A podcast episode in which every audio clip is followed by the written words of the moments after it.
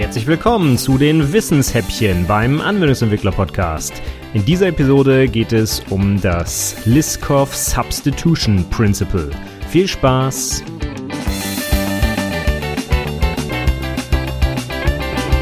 Hallo und herzlich willkommen zum fünften Wissenshäppchen beim Anwendungsentwickler Podcast.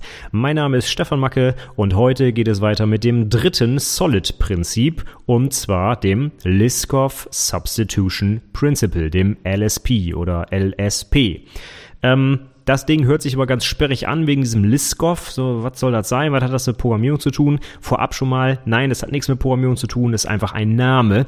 Barbara Liskov war eine Entwicklerin, die diesem Prinzip ihren Namen gegeben hat. Deswegen heißt es Liskov Substitution Principle.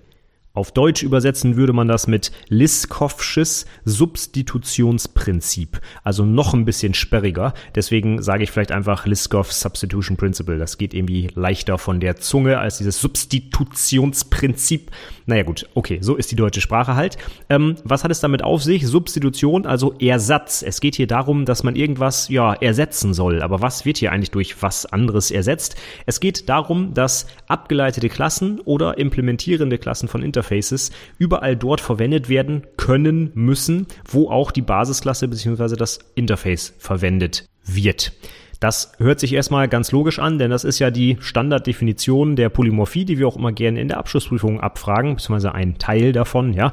Man kann überall dort, wo eine Basisklasse verwendet wird, auch ihre Subklasse benutzen, beziehungsweise überall, wo ein Interface erwartet wird, auch jede implementierende Klasse dieses Interfaces. Das ist ja quasi per Definition die Polymorphie. Also, warum brauchen wir da jetzt noch so ein komisches Prinzip dafür, das uns das irgendwie nochmal verdeutlicht? Ja, das brauchen wir tatsächlich, denn man kann natürlich dem Compiler einen gewissen Check überlassen, ob zum Beispiel eine Klasse alle Methoden eines Interfaces implementiert das sie implementieren will. Das macht der Compiler auch. Ich bleibe jetzt hier mal wieder bei meinen Standardsprachen, C Sharp und Java zum Beispiel. Ähm, wenn ich dort sage, eine Klasse erbt von einer Basisklasse und diese Basisklasse hat eine abstrakte Methode, oder ich sage, eine Klasse implementiert ein Interface, Interfaces enthalten ja nur abstrakte Methoden, dann checkt der Compiler, ob ich auch alle Methoden, die ich implementieren muss, wirklich implementiert habe. Also alle abstrakten Methoden des Interfaces oder der Basisklasse muss eine Klasse implementieren, sonst geht das nicht. Sonst kompiliert er mir das einfach nicht. Oder ich muss die Klasse selber wieder abstrakt machen. Ja, das geht auch, aber das sparen wir uns jetzt mal. Also, natürlich prüft der Compiler, ob alle Subklassen und implementierenden Klassen alle Methoden anbieten, also implementieren, die die Basisklasse oder das Interface vorgibt. Das ist ja auch richtig so. Das ist aber ein statischer Check, der guckt einfach nur, bietet die Klasse mir eine Methode mit dieser Signatur an, die ich erwarte oder nicht. Und wenn sie das tut, und zwar für alle Methoden, die erwartet werden, ja, dann ist der Compiler erstmal glücklich und dann übersetzt er mir das auch. Das heißt, das äh, ja, ist wirklich nur ein ganz simpler Check, ob die Methoden da sind. Es wird nicht gecheckt, und das kann der Compiler auch gar nicht, ob die richtige Implementierung da ist. Denn was heißt denn hier richtige Implementierung? Wir wollen ja Polymorphie nutzen. Das heißt, der Compiler darf gar nicht entscheiden können, was jetzt hier die richtige Implementierung ist. Das muss natürlich ich als Entwickler machen. Aber jetzt gucken wir uns mal die, äh, dieses Prinzip an, das Listkowsche Substitutionsprinzip, obwohl ich es nicht sagen wollte, ähm, und stellen fest, wir können sehr wohl Klassen implementieren, die rein statisch korrekt ein Interface implementieren oder von einer Basisklasse erben, die aber dann zur Laufzeit sich trotzdem falsch verhalten. Und darum geht's beim LSP. Es geht um das korrekte Verhalten dieser Klassen, nicht darum, dass äh, zum Beispiel ein Interface verletzt wird, weil das kann in modernen Sprachen sowieso gar nicht passieren, weil der Compiler mir das halt eben abnimmt. Der prüft das ja und der kompiliert das nicht, wenn halt eine Methode fehlt zum Beispiel. Also haken wir das kurz ab. Der Compiler prüft, ob meine Klassen Interfaces korrekt implementieren und Basisklassen, wenn sie abstrakte Methoden vorgeben, auch, ja, das kann der prüfen. Aber was jetzt diese Methoden da machen und ob die das Richtige machen, das kann der Compiler nicht prüfen. Ja, dafür müsste er das Programm ja ausführen.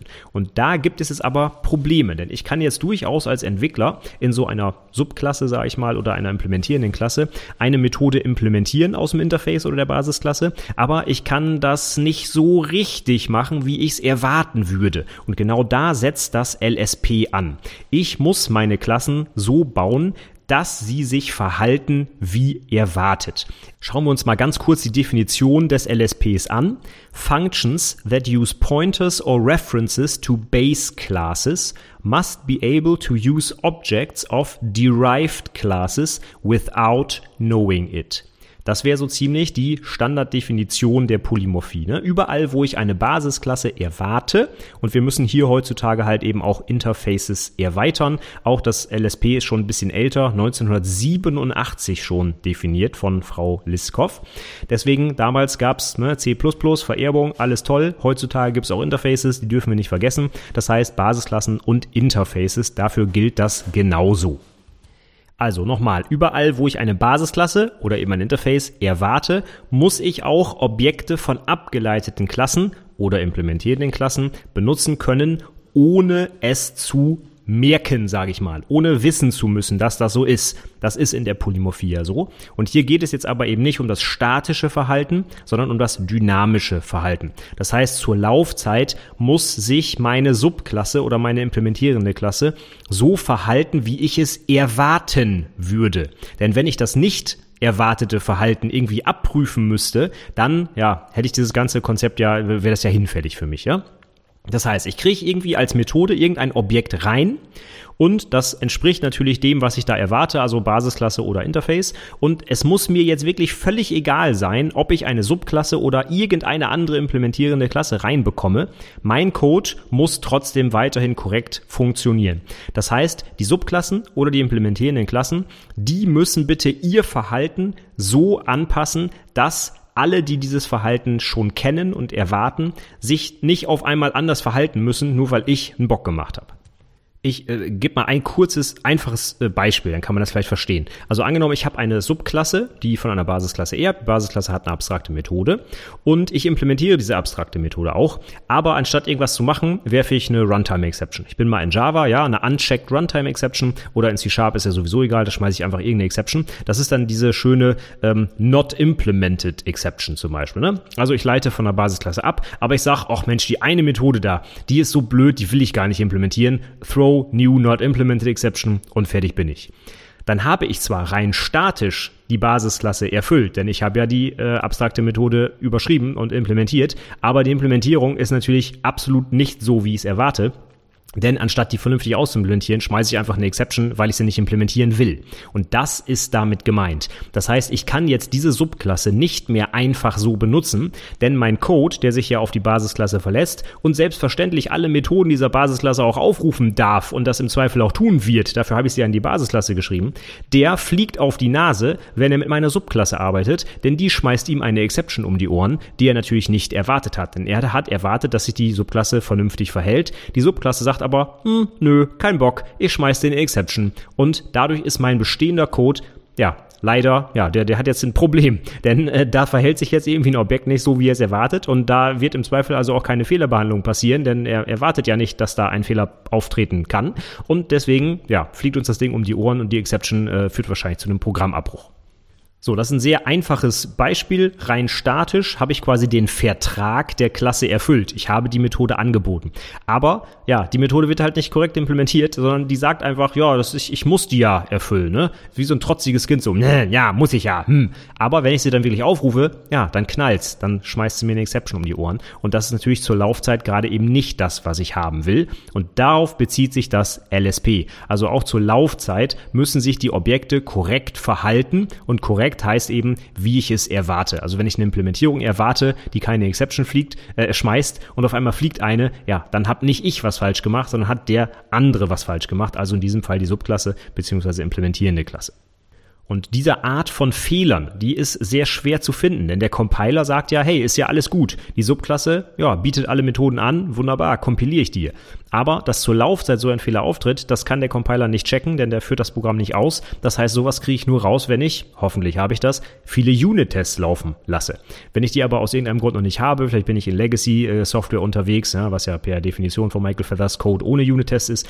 Ähm, wenn ich in so einem Code unterwegs bin, dann fliegt mir das Ding einfach um die Ohren und ich finde das erst raus, wenn ich das Programm wirklich ausführe. Und das ist natürlich sehr, sehr, sehr spät, denn dann ist es sehr teuer und zeitintensiv, diesen Fehler zu beheben. Also muss ich von Anfang an darauf achten, dass ich sowas eben nicht mache. Dass ich nicht einfach nur, ich sage jetzt mal so ein bisschen bildlich, den Vertrag unterschreibe, sondern dass ich mich auch inhaltlich daran halte und dass ich meine Implementierung nicht nur irgendwie anbiete, sondern so, wie sie erwartet wird. Und dieses, hey, ich habe keinen Bock, das zu implementieren, ich schmeiß den Exception um die Ohren, das ist halt eben genau nicht das Verhalten, das meine Aufrufe von mir erwarten.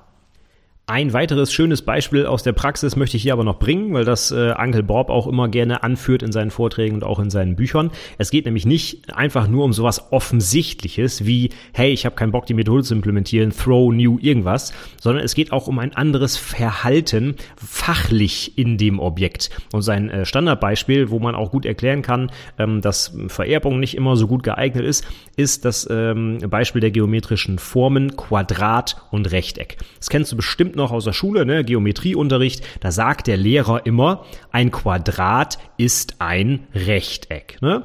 Also jedes Quadrat ist ein Rechteck, aber nicht jedes Rechteck ist ein Quadrat. Das ist ja so der Zusammenhang. Das heißt, man könnte jetzt eine Vererbung sich ausdenken. Ne? Square, also Quadrat, erbt von Rectangle, Rechteck. Warum? Denn ein Quadrat ist ein Rechteck. Also könnte man sagen, Quadrat erbt von Rechteck.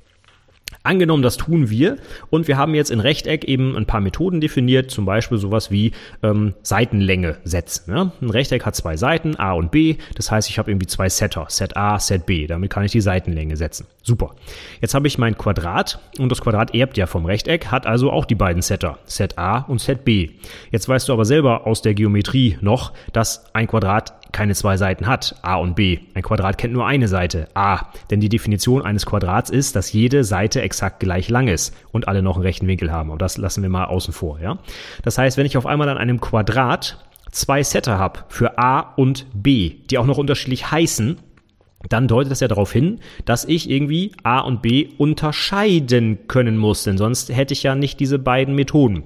Das heißt, wenn jetzt zum Beispiel mein Code mit Rechtecken arbeitet und einfach mal A und B verändert und jetzt aber auf einmal ein Quadrat reinbekommt, dann müsste sich das Quadrat ja ähnlich verhalten. Wenn ich A oder B setze, dann sollten auch bitte nur A oder B gesetzt werden, denn sonst müsste ich es nicht aufteilen.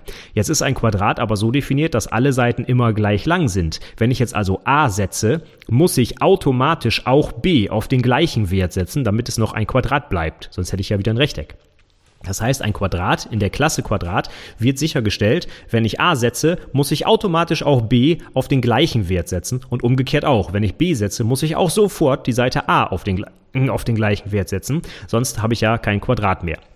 Das heißt, das Verhalten dieses Quadrats ist auf einmal anders als das eines Rechtecks. Denn bei einem Rechteck, wenn ich da eine Seite ändere, hat das ja null Auswirkungen auf die andere Seite. Die sind ja unabhängig voneinander.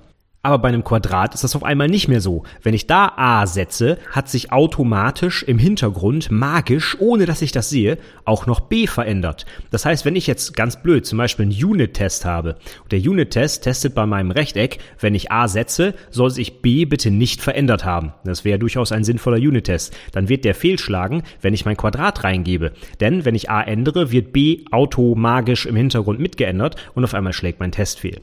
Das mit dem Test jetzt ein, nur ein Beispiel Beispiel, ja, stellen wir uns mal irgendwie äh, richtigen produktiven Code vor, der macht dann halt irgendwas anderes damit, ja. Der rechnet auch nicht damit, wenn ich die eine Seite ändere, dass die andere mit angepasst wird. Ja, das ist bei einem Rechteck nicht der Fall. Bei einem Quadrat, was von Rechteck erbt, müsste das aber jetzt der Fall sein, damit das Quadrat überhaupt ein Quadrat sein darf. Und das ist ein unerwartetes Verhalten.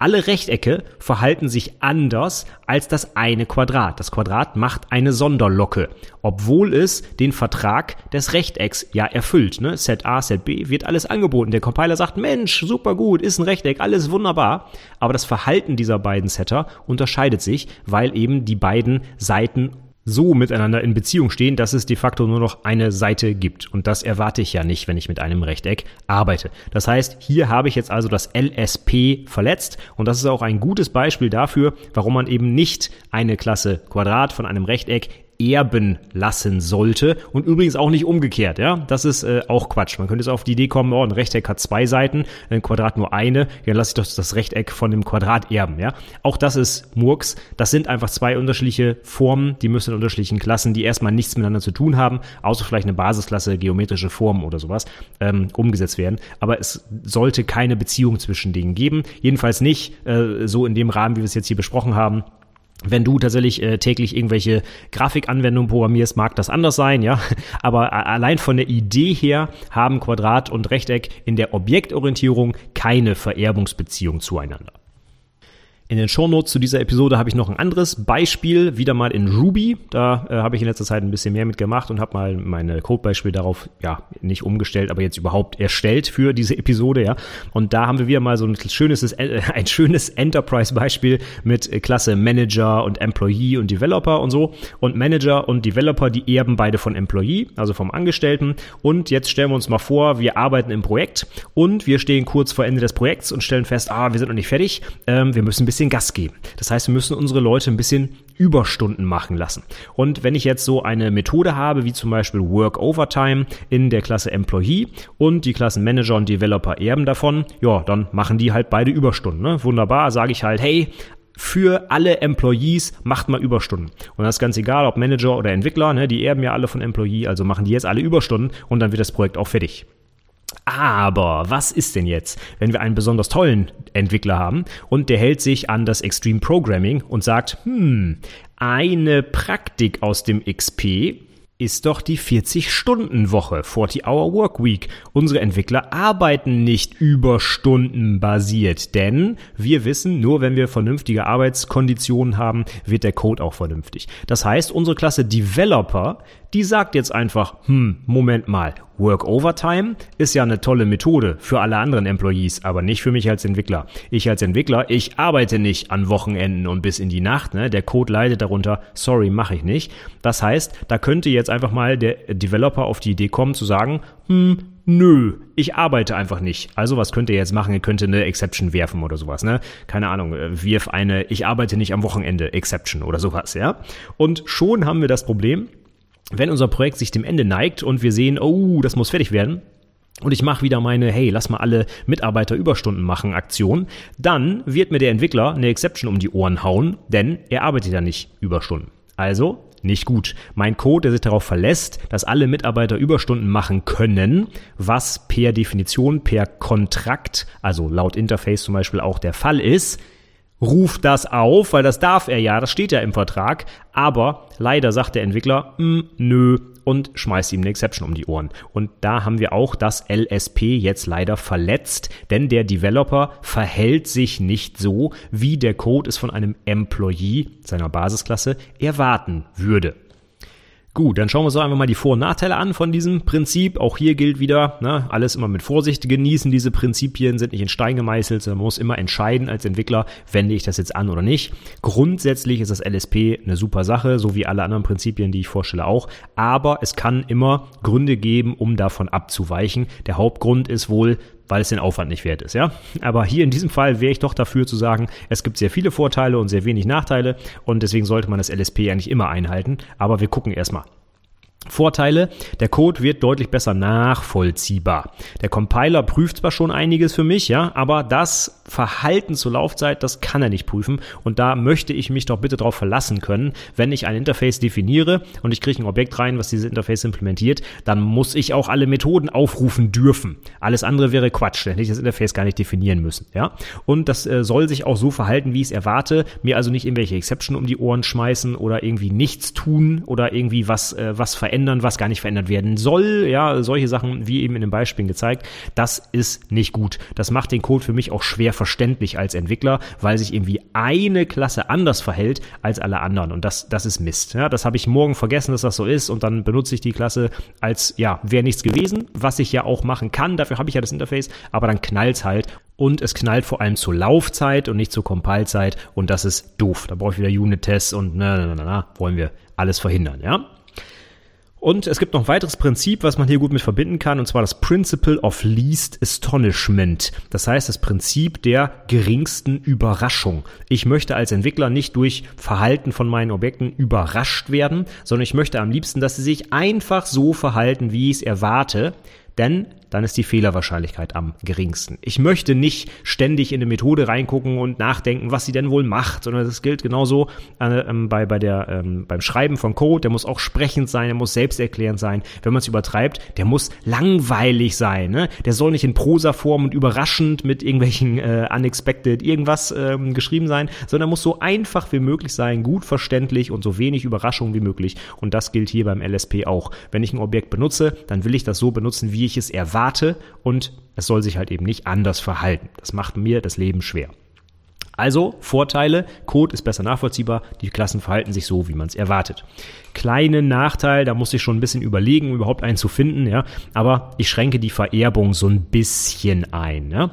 Wenn ich doch jetzt entscheide, dass meine Subklasse eine ganz besondere Subklasse ist und die soll halt in der einen Methode meine Exception werfen, ja, dann darf ich das nicht, weil das LSP das so nicht will, ja.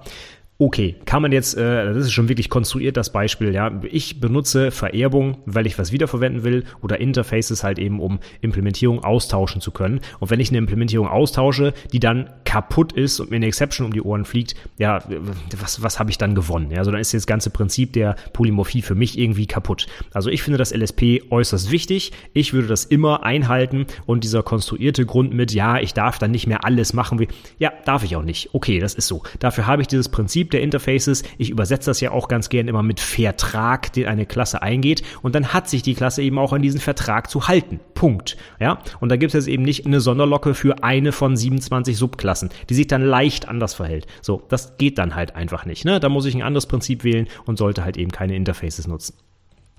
So ein Beispiel, was dann zum Beispiel kommt, wenn ich in, in Java eine, eine eigene Liste implementieren will. Ne? Das Interface List, das hat, ich weiß es jetzt nicht genau, aber ich sage jetzt einfach mal 40 Methoden, ja. Und ich möchte jetzt eine Liste implementieren, die halt äh, zum Beispiel nicht, was auch immer, aus der ich nichts löschen kann, ja. Also quasi eine immutable List. Dann müsste ich bei allen Methoden, die irgendwie die Liste äh, verändern, also was löschen, zum Beispiel die Remove oder sowas Methode, müsste ich halt eine Exception schmeißen. Ja, dann habe ich ein tolles Objekt erzeugt, äh, eine, eine Liste gebaut, gebaut, aus der ich nichts löschen kann. Das Problem ist, wenn jemand mit dieser Liste arbeitet und einfach erwartet, dass er was löschen kann, dann fliegt ihm leider zur Laufzeit diese Operation um die Ohren. Und das kann nicht sein, ja. Das ist überrascht ihn, da äh, weiß er überhaupt gar nicht, was er damit anfangen soll. Ich habe hier doch eine Liste reinbekommen, wieso kann ich da nichts drin löschen? Kann ich doch mit jeder Liste, ja.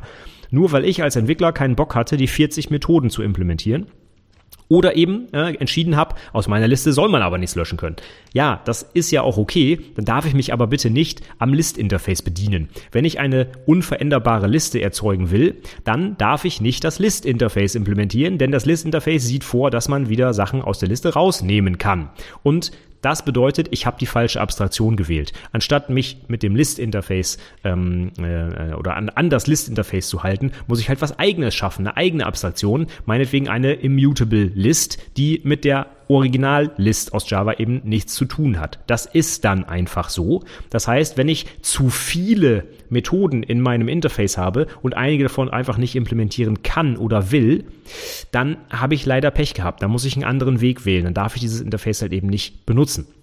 Da werden wir auch bei einem späteren Wissenshäppchen nochmal drauf eingehen, und zwar auf das Interface Segregation Principle. Das, äh, da beschreibt man auch einen zentralen Nachteil von riesengroßen Interfaces. Ich sag mal das Listinterface mit 40 Methoden, ja. Wenn ich jetzt eine Liste anbieten will, die aber nur 20 anbietet, dann kann ich dieses Interface nicht nutzen, weil dann das LSP eben verletzt wird, wenn ich da überall Exceptions werfe.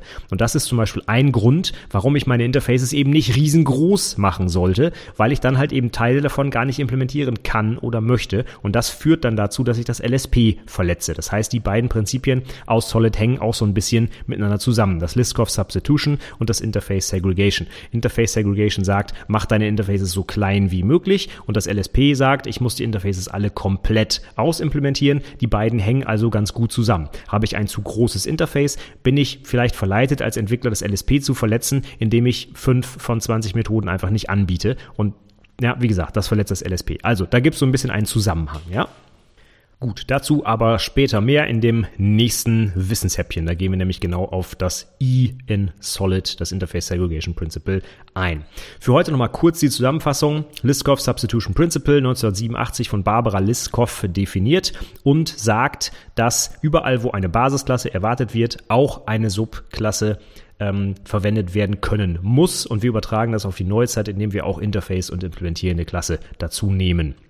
Subklassen oder implementierende Klassen müssen sich so verhalten, wie es von der Basisklasse erwartet wird. Und zwar insbesondere auch zur Laufzeit. Denn zur Compile-Zeit prüft der Compiler das ja eh, ob alle Methoden angeboten werden. Aber es geht darum, dass das Verhalten auch gleich ist und nicht zum Beispiel Exceptions geworfen werden, weil ich eine Methode einfach nicht anbieten möchte oder weil ich äh, irgendwelche Nebeneffekte anbiete oder implementiere, wie zum Beispiel bei dem Quadrat, was auf einmal die Seite B mitändert, wenn ich Seite A anpacke, was ich, womit ich einfach nicht rechnen kann, wenn ich mit einem Rechteck arbeite. Vorteile, wenn ich das einhalte, das LSP, der Code wird deutlich besser nachvollziehbar. Ich muss halt irgendwie mich nicht um irgendwelche Ausnahmen kümmern oder eine Subklasse, die es ein bisschen anders macht, immer im Kopf behalten oder so. Brauche ich alles nicht. Und die Klassen verhalten sich halt eben auch so, wie ich es von ihnen erwarten würde. Also Prinzip der geringsten Überraschung. Das darf man auch nicht vergessen. Nachteil ist, dass ich eventuell ein bisschen eingeschränkt werde bei der Vererbung. Ich darf halt nicht mehr alles machen. Ne? Ich muss alles immer ausimplementieren ja, ich persönlich kann damit gut leben. Ich würde die Vorteile auf jeden Fall höher gewichten als diesen einen winzigen Nachteil, der mir auch echt nur durch langes Nachdenken eingefallen ist. Vielleicht hast du ja noch mehr Nachteile, kann sein. Ich freue mich über deinen Kommentar. Das ganze Zeug, was ich heute erzählt habe, Weiterführende Artikel, auch mein Codebeispiel äh, findest du in den Show Notes unter anwendungsentwicklerpodcast.de slash wh5 für das fünfte Wissenshäppchen, ja. WH bitte groß schreiben, dann kommst du direkt auf die Shownotes. Auch natürlich wieder zur Buchempfehlung, selbstverständlich Clean Code von Uncle Bob, was soll es auch sonst sein. Und ähm, ja, auch die Artikel und Codebeispiele. Also anwendungsentwicklerpodcast.de slash WH5 mit großem W und H. Ja, damit das Ganze auch noch ein Häppchen bleibt und nicht äh, zu groß wird, mache ich jetzt auch mal Feierabend. Ist ja schon wieder fast eine halbe Stunde rum. Ich hoffe, ich konnte ein bisschen was über das dritte Prinzip aus den Solid-Prinzipien, dem Liskov Substitution Principle, vermitteln heute. Und ja, ich freue mich sonst über dein Feedback und sag für heute vielen Dank fürs Zuhören und bis zum nächsten Mal. Tschüss!